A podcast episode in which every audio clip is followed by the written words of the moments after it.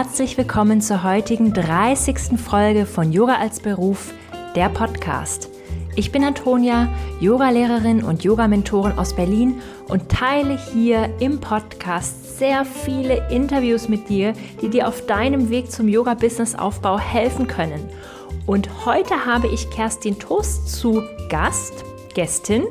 Sie ist auf Instagram bekannt für ihren Aktivismus für feministische Themen und Antidiskriminierungsarbeit. Und sie ist einfach eine der Frauen, bei der ich so unfassbar dankbar bin, dass wir uns über Instagram kennenlernen durften. Ich hatte tatsächlich letztes Jahr mein allererstes Podcast-Interview in ihrem Podcast, der sich übrigens auch total lohnt, mal reinzuhören. Und wir haben mittlerweile auch mit einer dritten Mitstreiterin, die ihr auch schon aus dem Podcast kennt, noch einen weiteren Instagram-Kanal aufgebaut, nämlich Yoga ist politisch. Und heute im Podcast sprechen wir darüber, wie man seinen Instagram-Feed diversifizieren kann, wie Aktivismus im Internet möglich ist, auch als Yogalehrerin und wie man eine Community aufbauen kann, die sich wirklich traut, auch über ihre Werte offen zu sprechen. Dieses Interview ist super, super, super spannend und ich freue mich einfach nur, es heute mit dir teilen zu dürfen. Bevor es mit dem Interview losgeht, möchte ich dir noch etwas sehr Spannendes und Aufregendes mitteilen. Wenn du diesen Podcast hörst, dann bist du auch eine der ersten Personen, die davon erfährt, denn Team Yoga als Beruf wird ab September einen Online-Kurs starten. Wir gehen im September in die Beta-Testphase und du kannst dabei sein. Wir haben die kompletten Online-Kursinhalte fertig und werden eine Runde zum halben Preis in diesem Online-Kurs machen. Die Gruppe ist begrenzt, also wenn du unbedingt dabei sein möchtest, dann trag dich gerne jetzt über meinen über meine Webseite schon mal in die Warteliste ein, dann erfährst du als allererstes davon. Und dieser Online-Kurs ist für alle geeignet, die mit ihrem Yoga-Business gerade starten wollen. Also wir sprechen darüber, wie man sich vernünftig selbstständig macht, in welche Fallen man tappen kann, alles rund um die Struktur, wie du als Yogalehrerin startest, Versicherungen, Selbstständigkeit, Anmeldung, Steuern, Geldangelegenheiten und dann natürlich auch, wie du deine ersten Yoga-Jobs findest, wie du dich bekannt machst, was du brauchst, wie du dich positionierst, wie du Yogaschülerinnen findest und so weiter. Und wir haben das in fünf Modulen aufgebaut und ich bin einfach nur so aufgeregt und freue mich, das in diesem Gruppenformat mit dir teilen zu dürfen. Also, es wird ein Gruppen-Online-Kurs. Alle gehen gemeinsam im selben Rhythmus durch die fünf Wochen durch. Wir haben jede Woche einen QA-Call, in dem ihr mich wirklich alles fragen könnt, Löcher in den Bauch fragen könnt. Und ja, am Ende steht hoffentlich dein Yoga-Business auf festen Beinen.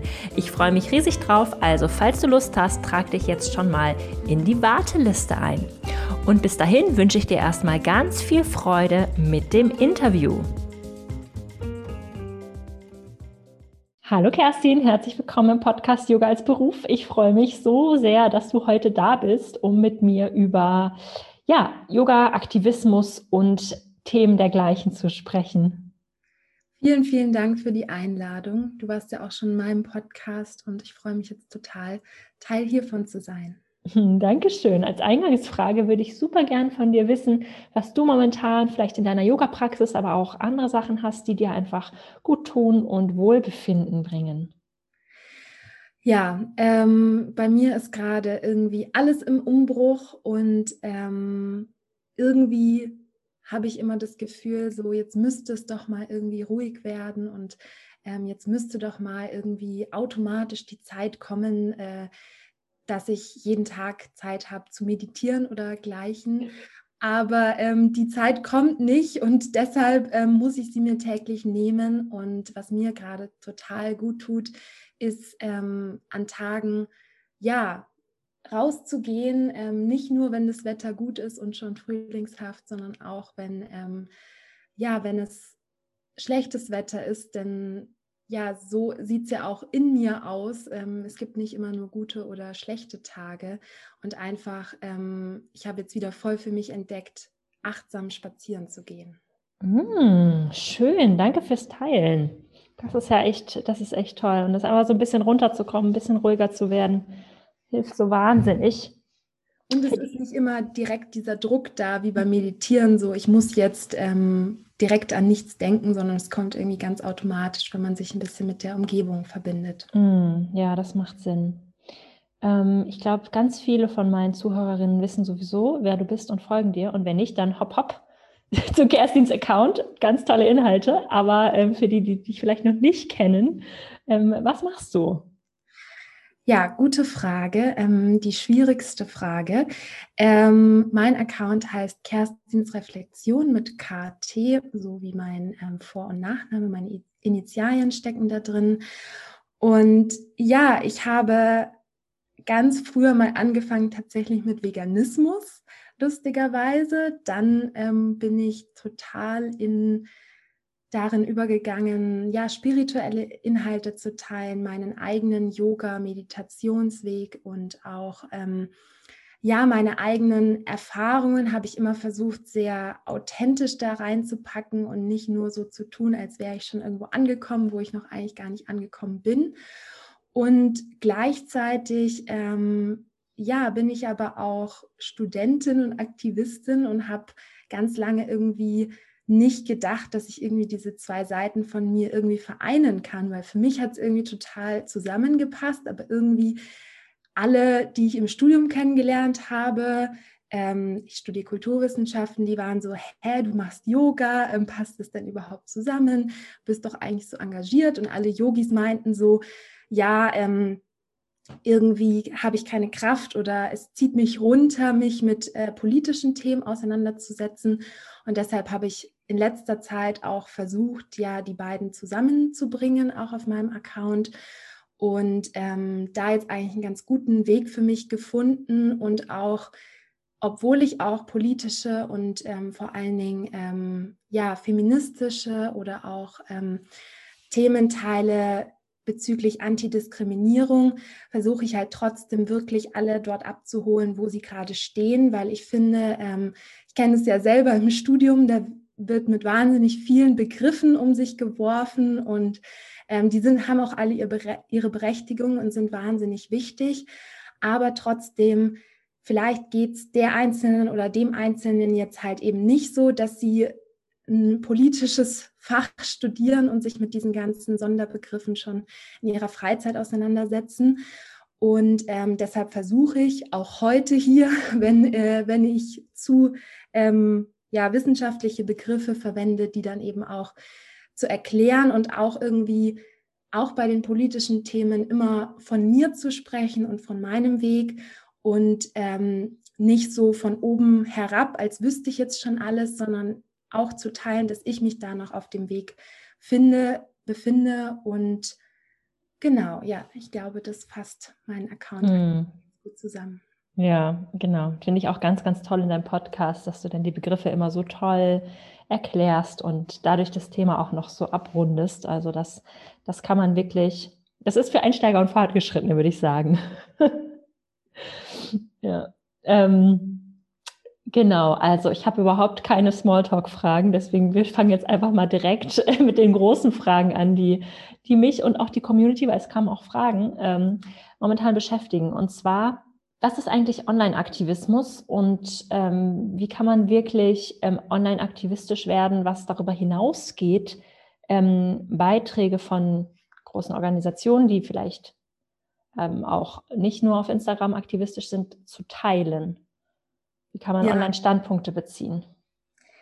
Auf jeden Fall, vor allen Dingen auch im letzten Jahr ein wahnsinnig wichtiges Thema geworden, weil ähm, davor war es vielleicht noch so, man denkt sich so, okay, Freitag ist wieder Fridays for Future, gehe ich mal mit, ähm, gehe ich mal auf die Demo, dann habe ich was getan, dann war ich Teil der ähm, der Masse und habe sozusagen mit meiner Anwesenheit die Zahl erhöht ähm, und damit vielleicht auch den politischen Druck.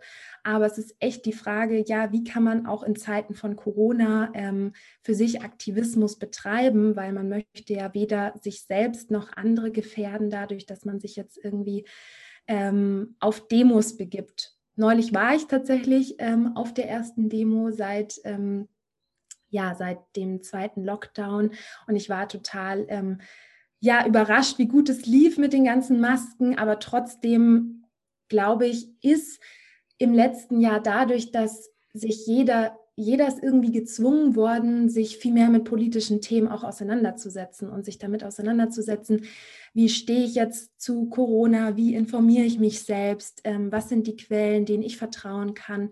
Es waren ja ganz, ganz große Fragen und sind auch immer noch seit fast einem Jahr oder über einem Jahr jetzt. Und ich glaube, dadurch haben auch viel mehr Leute ähm, auch durch Corona und natürlich auch durch Black Lives Matter ganz viel mehr ja Drang gehabt, sich auch mit politischen Themen auseinanderzusetzen. Und dann kommt irgendwie erstmal so ein riesiges Loch und man denkt sich so, wo fange ich jetzt an? Und da ist natürlich der Online-Aktivismus einerseits ja leicht als Einstieg, weil ähm, es wahnsinnig viele inspirierende Accounts gibt, die auch schwierige Wörter, wie wir es jetzt gerade schon hatten, und wissenschaftliche Wörter verständlich zusammenfassen und Konzepte erklären und Sachen teilen und auch Einzelpersonen empowern. Und es gibt online wahnsinnig viele Möglichkeiten, sich zu vernetzen. Und ähm, es ist ja auch wirklich so, dass online theoretisch jeder die Möglichkeit hat, seine Meinung zu teilen. Und dieser, dieses demokratische Moment ist auch mega, mega cool an den ganzen Online-Aktivismen, die es da draußen gibt. Aber natürlich muss man sich jetzt auch fragen, ähm, wie du schon gesagt hast, wie kann ich dafür sorgen, dass, dass es nicht dabei bleibt und dass auch wirklich es über das Teilen hinausgeht. Und ich würde sagen, ich möchte mich jetzt hier gar nicht negativ aussprechen über das Teilen von wichtigen Beiträgen, denn es ist auf jeden Fall wichtiger erster Schritt und es ist aber auch so, dass man jetzt nicht denken sollte, ja, ich mache das jetzt und dann ist mein politisches äh, Soll sozusagen für heute erfüllt. Weil ich glaube, das ist halt auch ganz oft irgendwie so dieses Gefühl, so, ich habe jetzt was gemacht, ähm, bei Aktivismus geht es ja auch ganz oft darum, dass man seinem eigenen Selbstbild entsprechen möchte und man möchte sagen, ich habe Werte und ich möchte für die einstehen und es entspricht mir also, mich zu engagieren. Ich glaube, dass das eine ganz, ganz große Motivation ist. Aber es darf eben irgendwie nicht dabei bleiben.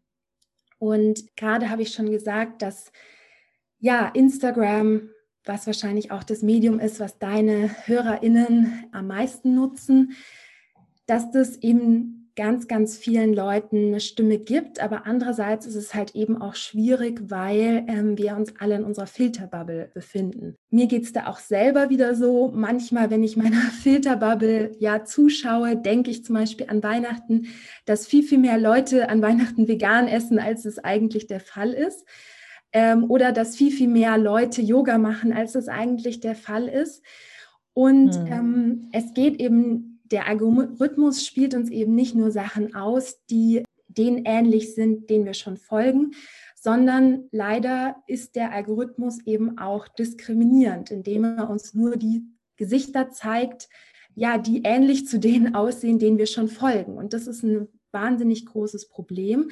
Ich kann jedem nur empfehlen, ja, den Feed zu diversifizieren und ähm, ganz bewusst aus seiner eigenen Filterbubble immer wieder auszusteigen und zu sagen, selbst wenn viele Zeitschriften zum Beispiel, Yoga-Zeitschriften noch nicht divers genug sind, dann frage ich mich, ja, wo sind denn die äh, POC-Yogis? Wo sind denn die Yogis, die vielleicht Ableismus, also Behindertenfeindlichkeit betroffen sind? Wo sind die Yogis und Yoginis, die vielleicht chronische Krankheit haben? Und dann muss ich, habe ich für mich entschieden, dass ich die, ähm, meine Aufmerksamkeit ganz bewusst schulen muss und auch Leuten folgen muss, die nicht in das Bild passen, das mir der Algorithmus immer ausspielt. Und dann bei diesen Teilen von Beiträgen finde ich es auch immer wichtig, die Einzelperson zu empowern, die dahinter steht und nicht den Post zu teilen, den jetzt vielleicht schon eine berühmte News-Seite draus gemacht hat aus der Geschichte, sondern wenn ich den teile, dann wird ja zum Beispiel ähm, diese große News-Seite noch größer. Aber ich möchte ja eigentlich die Einzelperson mit ihrem Schicksal empowern. Ähm, und deshalb mache ich dann vielleicht zwei, drei Klicks mehr und komme auf den ähm, Account der Person, um die es hier wirklich geht oder der Organisation, um die es geht und teile dann ihre Inhalte. Und dann geht es für mich halt auch darum, unsere Privilegien, die wir haben, zu nutzen. Also manche Leute haben vielleicht mehr Geld zur Verfügung und die können vielleicht auch dann ähm, an Spendenaufrufen teilnehmen und auch eine Petition, die geteilt wurde, auch mit fünf oder zehn Euro unterstützen. Und andere Personen, die vielleicht ähm, eben keine finanziellen ähm, Ressourcen diesbezüglich haben, können aber vielleicht die Vermittlungsarbeit machen und zum Beispiel einer großen Yoga-Seite oder einer großen Seite, die darauf aufmerksam machen und sagen, hey, hier gibt es eine wirklich wichtige Petition oder Geschichte, ähm, berichtet mal dafür. Oder zum Beispiel zu sagen, ja, es gibt ein Yoga-Festival, aber wieso gibt es da keine ähm, BPOC-Yoga-Lehrerinnen? Und denen dann zu schreiben und zu sagen, hey, ich fühle mich damit komisch. Gibt es bei euch einen bestimmten Grund? Wieso ist es so? Ähm, könnt ihr vielleicht an dem Programm noch was machen? Und auch wirklich sagen, hey, ich würde mich vielleicht bei deinem Workshop oder bei deinem Retreat oder bei deinem ähm, Festival, da ist ja vor allen Dingen der Raum, wo ganz, ganz viele LehrerInnen ähm, zusammenkommen. Ich hätte mich vielleicht angemeldet, wenn ihr mehr auf Diversität geachtet hättet, aber jetzt mache ich das nicht weil ihr da offensichtlich noch ähm, Luft nach oben habt. Also jede Person hat unterschiedlich viele Kapazitäten und ich kann es auch total verstehen, wenn man ja eigene psychische Voraussetzungen hat, die es einem nicht erlauben, sich 24/7 mit Online-Aktivismus auseinanderzusetzen. Ähm, das ist auch ganz wichtig, das nochmal zu sagen, weil wir alle haben unterschiedliche Voraussetzungen, aber du kannst dich ja mal fragen, was hast du für positive Sachen oder Privilegien, die es dir erlauben, den Tisch zu erweitern für andere Personen und wie kannst du ähm, die dann ganz bewusst investieren, deine Ressourcen, die du hast, in Sachen, die dann was verändern. Eine lange Antwort auf eine kurze Frage. Ja, war richtig, richtig gut. Danke dir. Und ich wollte da auch noch mal dazu sagen, dass wenn man das Gefühl hat, man muss irgendwas teilen, weil man ansonsten von der Community als nicht aktivistisch oder nicht positioniert bezeichnet wird oder davor Angst hat, dann muss man es trotzdem nicht machen. Wir können uns nicht von anderen Leuten diktieren lassen, für welche Inhalte wir uns einsetzen. Und man kann nicht in allen Themengebieten Expertin sein. Das ist, es können einem ganz viele Themen am Herzen liegen, aber man kann auch mal ein bisschen schauen, was ist mir ganz besonders wichtig und vielleicht schauen, dass man noch mehr Expertin auf einem Themengebiet wird, ohne dass das jetzt bedeutet, dass einen die anderen Themen nicht interessieren. Aber das aktivistische Feld ist einfach groß. Und wenn du zu einem Thema dich gar nicht auskennst, dann braucht man dafür auch überhaupt keine Posts zu teilen, nur wenn man glaubt, das passt jetzt zur eigenen Bubble. Also das ist, das tut nicht Not. Ja, voll wichtig der Punkt, den du gerade nochmal angesprochen hast, ist auch dieser performative Aktivismus. Also dieses, ähm, ja, ich, ich muss mich jetzt selber legitimieren und meinen, ähm, meinen Account und meine Person dadurch, dass ich jetzt zum Beispiel auch was zu Black Lives Matter oder was auch immer jetzt gerade das große Thema ist, sagen muss. Und ich glaube, das liegt an einer Kultur im Internet, die wir haben, unserer ähm, Cancel-Kultur. Ähm, wir haben oft das Gefühl, dass wir was aktivistisch bewegen, wenn wir andere Leute niedermachen oder sagen, zum Beispiel ähm, eine berühmte Person, da gibt es Vergewaltigungsvorwürfe, der gegenüber was wahnsinnig wichtig ist und ernst genommen werden sollte. Aber andere Leute zu bashen und andere Leute ähm, ja zu, zu canceln, ist, kann nicht ein Ersatz für eine politische Praxis sein. Ich glaube, dass das im letzten Jahr war ja Cancel Culture so ungefähr der am häufigsten verwendetste Begriff, das auch gerade eben zugenommen hat aus den Gründen, die ich am Anfang schon gesagt habe. Man sitzt zu Hause auf dem Sofa, hat das Gefühl, irgendwas tun zu müssen, was ja auch gut ist, aber dann denke ich eben, okay, die Person XY hat was Schlechtes gemacht und deshalb cancel ich die jetzt.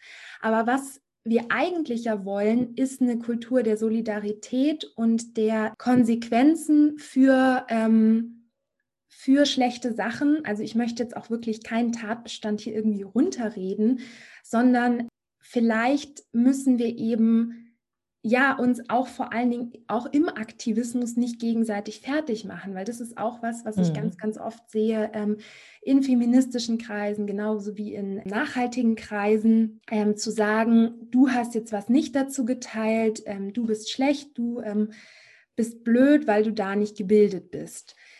Und was wir eben machen können, auch wenn wir uns mit diesem Thema nicht auseinandersetzen, ist eben so ein Einsteiger-Info-Post zu teilen, der uns vielleicht selber geholfen hat. Aber wir müssen eben darauf achten, dass wir ähm, nicht andere Leute so runtermachen, sondern das große gemeinsame Ganze vor allen Dingen in diesen feministischen, aktivistischen Bubbles sehen und da gemeinsam ja, die Welt verändern und dann eben die Person zum Beispiel anschreiben und sagen, hey, ähm, vielleicht ist es dir noch nicht aufgefallen, dass das gerade ein großes Thema ist. Ähm, mir wäre es irgendwie wichtig, dass du das auch angesprochen hättest. Gibt es irgendeinen bestimmten Grund dafür? Und vielleicht sagt dann die mhm. Person, hey, ich fühle mich da nicht firm genug, was dazu zu sagen. Ich verweise aber gerne auf einen politischen Bildungsaccount. Und da erstmal anzufangen, auch die nicht nur unsere eigenen Privilegien und Voraussetzungen, mit denen wir reinkommen, zu verstehen, sondern auch ähm, die der anderen versuchen zu verstehen.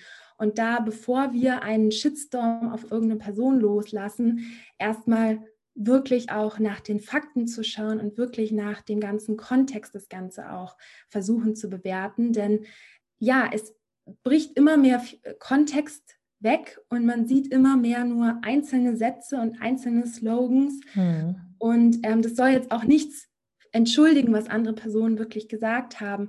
Aber es kann dadurch eben auch ganz viele falsche Cancel Culture oder ähm, ja. Kultur entstehen, dadurch, dass man sich gar nicht mit allem auseinandergesetzt hat. Ja, das ist auch immer meine Sorge, dass Menschen, die eigentlich ähm, sich informieren wollen und interessiert sind, das Feld verlassen, weil sie glauben, man kann es sowieso nur falsch machen. Und das ist, das ist nicht der Ansatz. Also man kann wirklich die grundlegendsten Posts teilen und sagen, hey, ich bin neu in dem Thema und das hat mir geholfen, vielleicht hilft es auch jemandem hier draußen. Und das ist, das ist wirklich super und hilfreich und würde auch ausreichen erstmal. Also man muss nicht, ähm, wir haben alle noch eine Million andere Dinge zu tun und das ist wirklich in Ordnung, wenn du sagst, ich schaue jetzt gerade mal auf das eine Thema, Feminismus und Yoga interessiert mich gerade, ich belese mich erstmal. Weil was auch wirklich schwierig ist, ist, dass Menschen sich als ExpertInnen positionieren, die leider nicht so viel Ahnung haben, weil sie einfach vielleicht glauben, das muss jetzt sein oder es würde Follower bringen. Also das ganze Feld ist kompliziert und wir müssen diese Komplexität irgendwie auch aushalten können. Das ist, das ist ja bei ganz vielen Themen so. Und wir müssen auch aushalten, dass ähm, die Auseinandersetzung mit den eigenen Privilegien und mit Antidiskriminierungsarbeit, wenn man nicht selber davon betroffen ist, auch erstmal unangenehm ist, weil es auch bedeutet, dass man wahrscheinlich in der Vergangenheit schon sehr, sehr viele Fehler gemacht hat und mhm. ähm, schon sehr, sehr viel Teil einer Kultur war, die eigentlich nicht den eigenen Werten entspricht. Mhm. Wenn wir die Kapazität haben, dann müssen wir aber auch uns damit auseinandersetzen, weil wir sind den Personen schuldig, die ähm, sich nicht entscheiden können, ob sie politisch sein wollen, sondern die einfach aufgrund ihrer Identität ähm, rassistisch, ableistisch und so weiter, ähm, sexistisch diskriminiert werden. Ja, ja, danke dir. Ich glaube, das sind super ähm, Aspekte und Hinweise. Also man muss nicht davor zurückschrecken vor diesem Feld. Das würde ja, das leitet super über zur, zur nächsten Frage. Wie kann man eine Yoga-Community aufbauen, die sich traut, so politisch zu sein, wie ihre Werte vielleicht wirklich sind? Weil ich glaube, dass es schon mittlerweile fast altbacken ist, zu sagen, Yogis interessieren sich gar nicht dafür oder die Themen müssen irgendwie getrennt sein, Yoga und Politik, weil wenn, wenn wir uns den Frieden wünschen, der ja im Yoga so ein wichtiges Thema ist, dann hat es in unserer Welt eben auch diese aktivistische Note. Weil ich glaube, dass wir die Probleme einfach nicht wegmeditieren können. Nee. Genau. Also wie, wie können wir diese politische Yoga-Community aufbauen und stärken? Ja, riesige Frage. Ähm, ja. Kein Smalltalk-Podcast heute. Auf jeden Fall, ähm, wenn ich über dieses Thema spreche, möchte ich auf jeden Fall noch erwähnen, ähm, ich beziehe mich oft mit dem, was ich mir angelesen habe, auf das Buch Embrace Yoga's Roots von Susanna Bakataki. Ähm, da geht es ganz viel um kulturelle Aspekte des Yogas, aber auch darum, die Grundaussage des Buches könnte man auch so interpretieren, dass Yoga schon immer politisch war und auch immer politisch sein soll. Weil nämlich, wenn man in die Geschichte reinschaut, ja, dann wurde Yoga auch oft als Praxis des sozialen Widerstands genutzt und ähm, hat Leuten auch schon immer ja die Kraft gegeben, politisch auch aktiv sein zu können. So geht es nämlich mir selber auch. Also ähm, ich habe das lange probiert. Ich habe am Anfang schon angedeutet, ich war ähm, am Anfang von meinem Account sehr in der veganen Szene aktiv und ähm, war dann auch in einer politischen Gruppe zu diesem Thema. Und es hat mich total ausgelaugt. Ich habe mich 24-7 mit dem Thema auseinandergesetzt. Ich konnte nicht mehr mit meiner Familie normal reden, weil ich aus diesem Aktivismus, ähm, ich überzeuge jetzt andere ähm, von meiner Meinung nicht mehr rausgekommen bin. Es hat mich in dem Moment nicht glücklicher gemacht, mich politisch zu ähm, engagieren, sondern es hat mich ausgelaugt und es war wirklich, wirklich anstrengend. Yoga kann ein ganz, ganz wertvolles Tool sein, als Praxis jetzt interpretiert, nicht als ähm, Philosophie, uns durch Meditation, durch Atemübungen, durch Asanas ähm, selber wieder zu stärken und selber wieder wirklich zu uns zurückzukommen und zu sagen, wie geht es mir heute, was habe ich heute für Kapazitäten. Deshalb kann ich mir jetzt im Moment auch gar nicht mehr ähm, vorstellen, aktivistisch tätig zu sein, ohne dass ich eine Form von Selbstliebe, Selbstannahme, Praxis irgendwie habe die mir aber natürlich auch ähm, ja wie so ein leeres Blatt gibt, worauf ich mich immer wieder neu erfinden kann. Und Yoga als Philosophie ist wirklich wahnsinnig politisch eigentlich. Ähm, Yoga wird ja ganz oft darauf reduziert, dass es ähm, sich um körperliche Haltungen handeln würde. Aber die ganzen ethischen Grundsätze, ähm, wenn man die sich anschaut, angefangen bei dem berühmtesten, der Ahimsa, der Gewaltlosigkeit, ja, bis hin dazu, seine eigene, ähm, seinen eigenen ja, Kern als ähm, so wertvoll zu betrachten, dass ich dadurch dann auch andere als wertvoll betrachte, bedingungslos finde ich, dass wenn man sich ähm, mal mit den Yamas und Niyamas auseinandersetzt, also den ethischen Grundsätzen des Umgangs mit sich selbst und mit anderen, ähm, dass man da wirklich auf einen Weg kommt, dass man auch erkennt, okay, das ähm, kann sich total ähm, gegenseitig bestärken und es ähm, kann mich selber erstmal empowern, dass finde ich auch immer ganz interessant an dem achtgliedrigen Pfad des Yogas, dass es mit uns selbst beginnt und dass wir erstmal mit uns selbst klarkommen müssen, bevor wir dann ähm, wieder gesellschaftsfähig sind und fähig sind, eine solidarische und ähm, ja, yogische ja, Gesellschaft aufzubauen, in der äh, es keine Diskriminierung mehr geben sollte. Das erstmal zu den Grundsätzen, dass beides zusammenpasst. Aber die Frage danach, wie man sich jetzt so eine Community aufbauen kann, ist riesig. Einerseits ähm, ja Vernetzungsarbeit, Leuten zu folgen, Leuten ähm, ja auch mal ähm, eine Podcast-Bewertung zu schreiben ähm, und sie dadurch zu unterstützen. Und ja, ich glaube, da tut sich ganz viel und es ist auch ganz viel Need und ganz viel ähm, Mut und Kraft auch in, in der Yoga-Community diesbezüglich da. Aber ich glaube, dass es noch zu wenige Menschen gibt, zumindest im deutschsprachigen Raum, ähm, die gesagt haben, ja, es passt für mich zusammen und ich gehe jetzt damit raus, weil wir eben immer denken, ich kann nur in eine von beiden Boxen passen und es ist komisch, wenn ich jetzt beides mache und ich glaube, dass uns das ähm, nicht nur auf unserem eigenen Weg der Heilung oder wie auch immer man es jetzt bezeichnen möchte, sondern auch auf allen Ebenen zurückhält und eben auch auf der Ebene des politischen Engagements. Hm. Ja, das, das sehe ich ganz genauso. Das ist echt super. Und genau, auf unseren Accounts wird da, glaube ich, in nächster Zeit auch noch mehr passieren. Also genau, spitzt einfach eure Öhrchen und ähm, dann werdet ihr da noch mehr sehen, lesen und hören. Genau, ich möchte noch ganz kurz sagen, wir dürfen es nicht den Verschwörungsyogis, wie ich sie bezeichne, überlassen, zu sagen, Yoga ist für mich politisch. Wir müssen auch ähm, von der anderen Seite da mit reinkommen und ähm, zeigen, dass Yoga Solidarität ist und Toleranz und eigentlich ein Platz, wo kein Raum für Intoleranz ist. Und wir dürfen ähm, ja das denen einfach dieses Feld nicht überlassen und dann auch dafür dürfen, äh, müssen wir schauen, dass nicht die Gesellschaft denkt, dass alle Yogis, die sich politisch engagieren, dann eben in diese bestimmte Richtung gehen, sondern ähm, wir müssen zeigen, dass es noch andere gibt.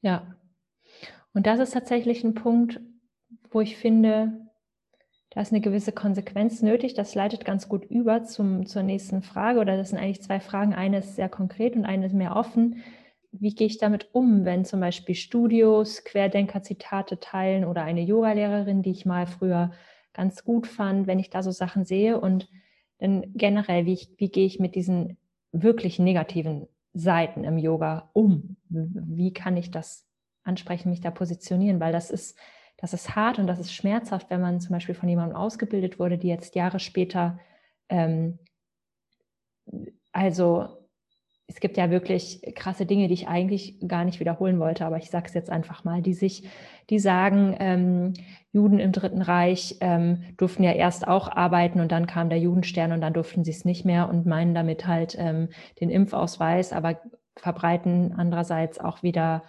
ähm, antisemitische Theorien. Also es gibt wirklich Abgründe in der Yoga-Welt, die sind so hässlich aber wie gehe ich damit um? Weil ich auf einer persönlichen Ebene vielleicht mit Menschen auch verbunden bin, weil sie mich lange auf meinem Yoga-Weg begleitet haben. Ich kann auf jeden Fall verstehen, dass das wahnsinnig ähm, ja, schmerzhaft ist und wahnsinnig ein, ähm, ja, nochmal irgendwie auch alles hinterfragen lässt, weil man fragt sich dann ja auch, was waren da vielleicht auch Teile in meiner Ausbildung, die schon in diese Richtung gehen, die mir damals ähm, auch gar nicht aufgefallen sind vielleicht. Ja, also erstmal würde ich dazu sagen, ohne dass ich jetzt ähm, generell irgendeine Patentantwort habe, ist es ein, ähm, ein Grund, sich zu fragen, was habe ich verbreitet, was strahle ich auf meinem Account aus, was ähm, habe ich in der Vergangenheit irgendwie ähm, gemacht und was habe ich auch durch meine Nicht-Positionierung zu politischen Themen irgendwie, wie habe ich dazu beigetragen, dass diese Personen sich auf meinem Account wohlfühlen oder ich ja mit denen mich verbinden konnte, weil ich ähm, über diese Themen nicht gesprochen habe und meine Meinung nicht gesagt habe. Ich glaube, dass es natürlich daran hängt, und davon abhängt, ähm, was für eine intensive Beziehung man mit dieser Person hat. Ähm, ich glaube, dass es im letzten Jahr auch zu viele Beziehungen abgebrochen wurden, ohne miteinander zu reden, weil ich sage nicht, dass man, ähm, dass man das weiter unterstützen sollte, aber es ist trotzdem wichtig, auch wenn man die Kapazitäten dafür hat, gegenüber Personen, denen man sich auch nahe fühlt, zu sagen, hey, ich finde, das geht nicht, ähm, als Vorwarnung, ich entfolge dir jetzt und auch zu sagen, ich möchte das nicht mehr unterstützen. Und wenn man eben eine intensive Beziehung mit dieser Person hat, muss man sich auch fragen, habe ich jetzt die Möglichkeit, da nochmal was zu sagen? Und ja, wie kann ich auch selber das mehr nach außen ausstrahlen, was mir wahnsinnig wichtig sind, meine Werte? Wie kann ich selber ähm, mehr durchscheinen lassen, wer sich auf meinem Account wohlfühlen sollte und wer nicht? Ähm, mhm. Ähm, so ging es mir zum Beispiel nämlich im letzten Jahr auch. Mein Account hieß ganz lange Kerstins Karma. Und ähm, bei mir kam dann eines Tages eine Anfrage ähm, von einer Person, wo ich auf Instagram äh, sofort erkennen konnte, dass äh, mit welchen Themen sie sich im letzten Jahr und mit welcher Berichterstattung sie sich im letzten Jahr auseinandergesetzt hat. Und sie hat mich gefragt, ob ich sie coachen kann. Darauf habe ich dann auch meinen ganzen Accountnamen geändert, auf Reflexion, auf dieses, ähm, es brannte mir schon länger unter den Nägeln. Ich möchte natürlich auch nicht von einer ähm, Person und einem Vorfall äh, meine ganze Arbeit dann abhängig machen. Aber wie kann ich das selber noch klarer kommunizieren, war dann eben für mich da auch diese Frage und daraus habe ich dann eben diese Konsequenz gezogen. Hm. Wow, danke fürs Teilen. Ja, das ist echt, ähm, das ist echt mega, mega wichtig. Und das ist gut, dass du das sagst mit diesem Dialog. Das ist ein Thema, was mir wahnsinnig schwer fällt. Ich habe für viele Dinge sehr viele gute Argumente parat, weil ich mich mit politischen Dingen gerne beschäftige und ich glaube auch relativ viel darüber weiß.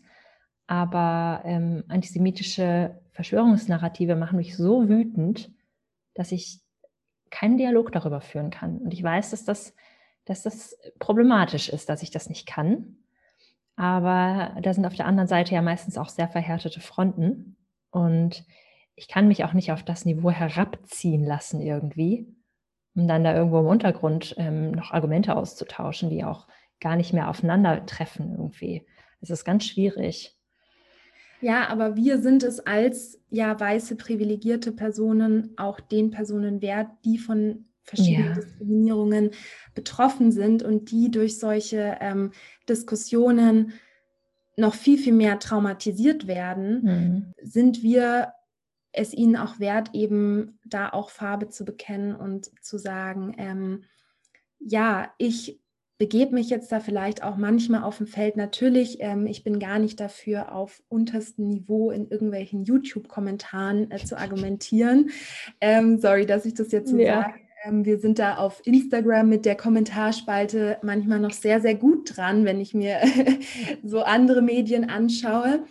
Aber wenn ein Dialog möglich ist, man merkt es ja meistens daran, wie die Person auftritt oder wie gesagt, wenn man schon lange mit der Person irgendwie zu tun hatte, für was diese Person empfänglich ist, ähm, dann muss man da auf keinen Fall irgendwie sich hinabbegeben. Aber wenn ein Dialog möglich ist, ja, vielleicht auch wenn man sagt, hey du, ich finde, das, was du verbreitest, passt überhaupt nicht zu den Werten, die, die du, du ja eigentlich ähm, durch deine anderen Posts, wie jetzt Gewaltlosigkeit und so, andre, äh, und so weiter, vertrittst. Vielleicht muss es da auch einfach online mehr Artikel geben, wo man die da man dann verschicken kann und sagen mhm. kann, hey hier, stopp, ich verstehe dich nicht, aber vielleicht möchtest du dir ja mal das lesen. Ja.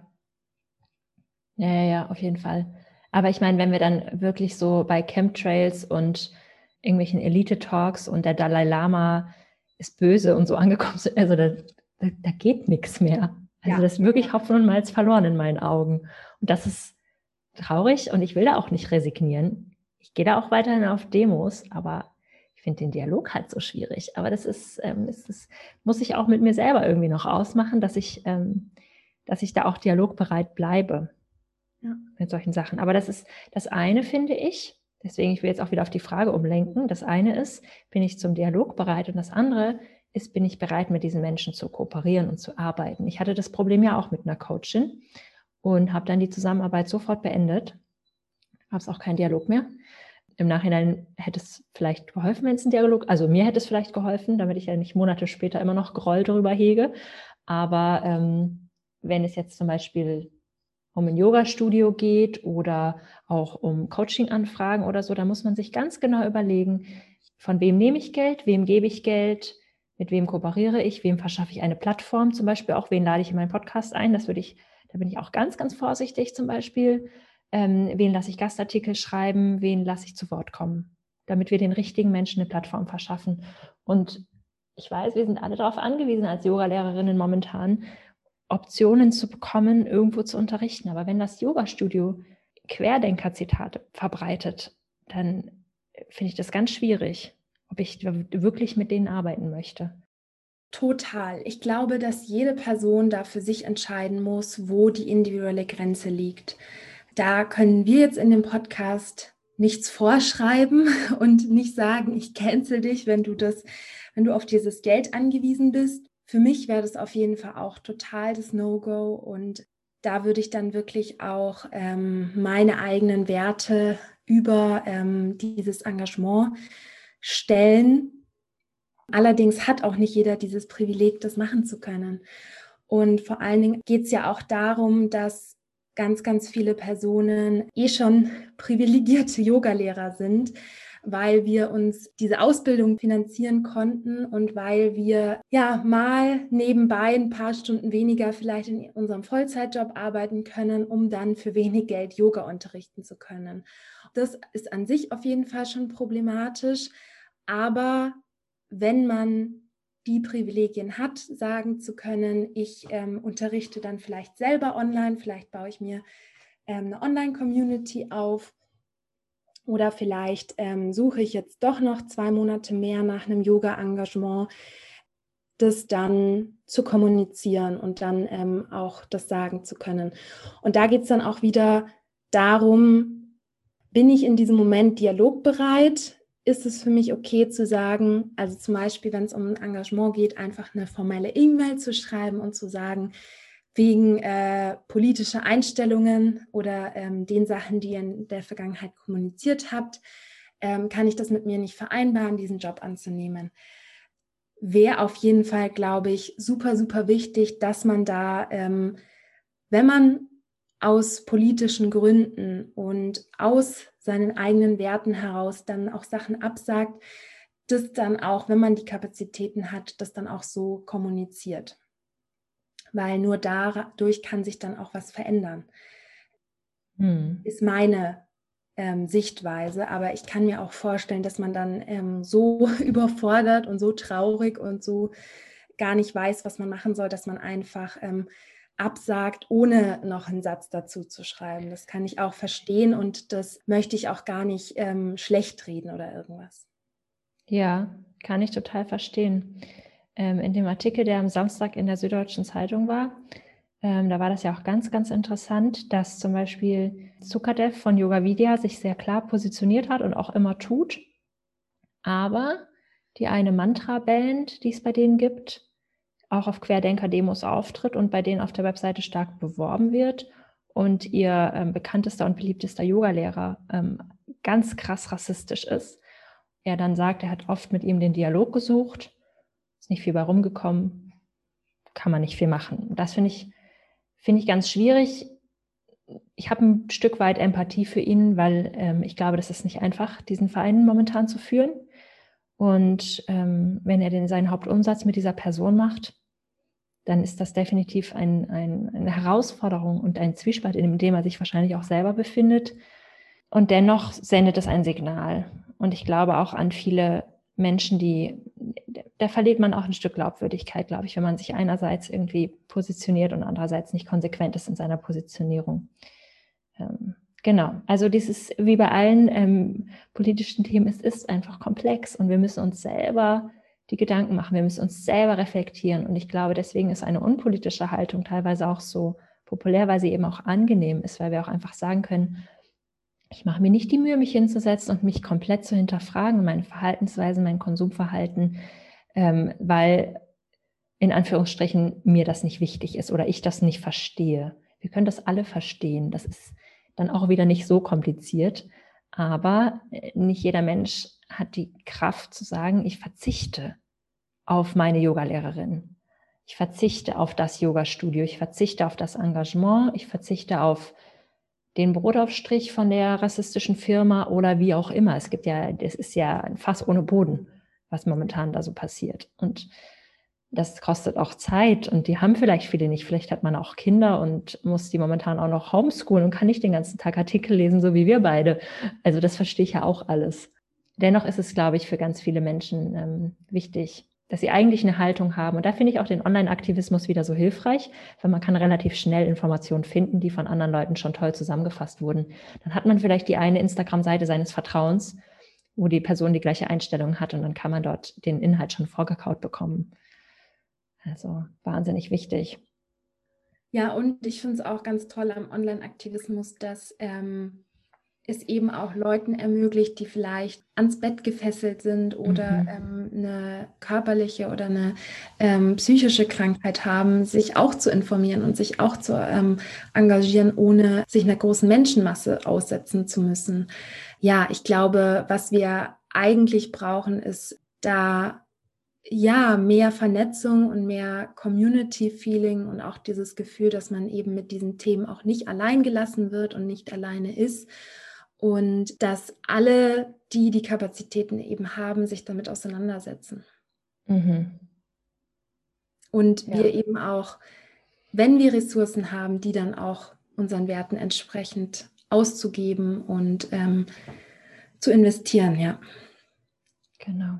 Weil vielleicht bist du jemand, der sich es nicht leisten kann, ähm, bei ja, bestimmten Yoga-Communities Teil davon zu sein. Ähm, vielleicht bist du auf kostenlose Inhalte angewiesen, aber vielleicht hast du dafür eben mehr Zeit zur Verfügung und kannst dich dann eben mit den Themen auseinandersetzen oder kannst mhm. Da dann ähm, Sachen teilen, die anderen auch den Einstieg ermöglichen. Mhm. Ja, ja, genau. Und ähm, ich glaube, das ist auch ähm, ganz wichtig, dass man sich positioniert, weil es eben auch Menschen gibt, wenn du jetzt zum Beispiel Yogalehrerin bist. Also wenn ich, also ich bin vielleicht nicht das beste Beispiel, aber wenn ich jetzt zum Beispiel mich anschaue, wenn ich ähm, nach irgendwelchen Yoga-Inhalten suche, dann gucke ich mir erst die Lehrerin an und dann gucke ich, ob sie mal irgendwas gepostet hat in letzter Zeit, weil mir das einfach so grundlegend wichtig ist, dass ich meine Energie nicht Menschen gebe, die Verschwörungsnarrativen folgen oder ähnlichem oder anderen Dingen, die mir nicht in den Kram passen. Und wenn ich dann ein Statement sehe, dann bin ich einfach so erleichtert, weil ich weiß, okay, ich kann, das ist, ähm, das geht in die richtige Richtung. Ich, ich gehe mal in ihre Yogastunde oder ich mache mal ihr YouTube-Video. Das ist ja, das ist ja das Gleiche. Weil auch wir geben überall unsere Energie, auch auf YouTube. Und ähm, diesen, diesen, diese drei Klicks kann man ruhig nochmal machen. Und man tut der ganzen Bewegung damit auch einen Gefallen, wenn man sich selber positioniert, weil das dann auch viel leichter ist für potenzielle Yogaschülerinnen ähm, zu verstehen, was bei dir alles noch so dahinter steht. Ja, und ich finde auch gerade bei der Yoga-Praxis, auch besonders wenn ähm, die Lehrerin oder der Lehrer auch viel ja, mit spirituellen Inhalten in der Stunde arbeitet, dann ist man ja auch in einem irgendwie ganz, ich sage jetzt mal, verletzlichen Stadium, weil man sich irgendwie öffnet, weil man sich der Praxis hingibt, weil man auf ganz verschiedenen Ebenen an sich arbeitet. Und dann ist es dann eben wichtig, dann auch von den richtigen Personen dann den Input zu bekommen und ähm, dann auch ähm, Personen zu haben, bei denen man vielleicht nochmal nachfragen kann und mal sagen kann, hey, du sprichst immer von der Yoga-Philosophie, wo kann ich mich denn noch mehr ähm, darüber mhm. ja informieren? Und ich finde, dass ja hinter dem Beruf Yogalehrerin oder dahinter eine Yogastunde zu halten, ähm, so viel auf so vielen verschiedenen Ebenen passiert, dass man da eben auch als Schülerin wirklich, wirklich, wie du auch schon gesagt hast, schauen muss, wem man die Aufmerksamkeit im Endeffekt schenkt. Ja, genau. Ja, ich glaube, das war auch ein ganz gutes ähm, Schlusswort. Das ist, ähm, ich glaube, damit haben wir jetzt das ganz gut zusammengefasst ähm, die, die schwierigen Seiten im Online-Aktivismus, aber auch die, die Seiten, die daran total wichtig sind und wie wichtig es eben ist, sich irgendwie so zu positionieren. Und wenn du da draußen jetzt vielleicht gerade nicht ganz genau weißt, wie du es anstellen sollst, dann schau auch super gerne mal bei Kerstin vorbei. Kerstin hat super, super informative Posts, schön gestaltet, schön ansprechend und ja, zugänglich, würde ich sagen. Bleibt auf jeden Fall aufmerksam. Ähm, wir hoffen, dass wir vielleicht bald ein größeres Projekt ähm, mit mehreren starten können in diese Richtung. Ich möchte noch nicht zu viel verraten. Es steht auch noch nicht so viel fest, aber ähm, wenn ihr uns unterstützt und folgt und so weiter, ähm, dann sehen wir auf jeden Fall, dass da voll viel Kapazitäten und voll viel ähm, Lust auf diese Themen ist. Und ja, vielen Dank, dass ihr uns heute die Aufmerksamkeit und die Energie mhm. geschenkt habt. Ja, danke dir, Kerstin, für deine Zeit und deine wunderbaren, ähm, klugen Worte und deine Einsichten. Danke, dass ich zu Gast sein durfte. Alles Liebe von mir. Mhm. Wenn dir diese Podcast-Folge gefallen hat, dann lass mir super gerne eine 5-Sterne-Bewertung bei iTunes da. Und natürlich kannst du Kerstin und mich auch jederzeit kontaktieren, wenn du weitere Fragen zu dem Thema hast, wenn du dich austauschen möchtest, uns Feedback geben möchtest und so weiter.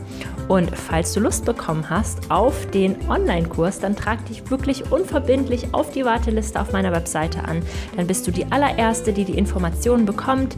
Die Menschen, die auf der Warteliste stehen, die werden auch ein paar Tage eher die Buchung geöffnet bekommen. Wie gesagt, die Teilnahme ist begrenzt, da wir ja quasi in eine Beta-Testphase gehen. Dafür hast du alles zum halben Preis. Ich freue mich sehr auf euch und wünsche dir bis dahin einen Happy Yoga Business Aufbau. Deine Antonia.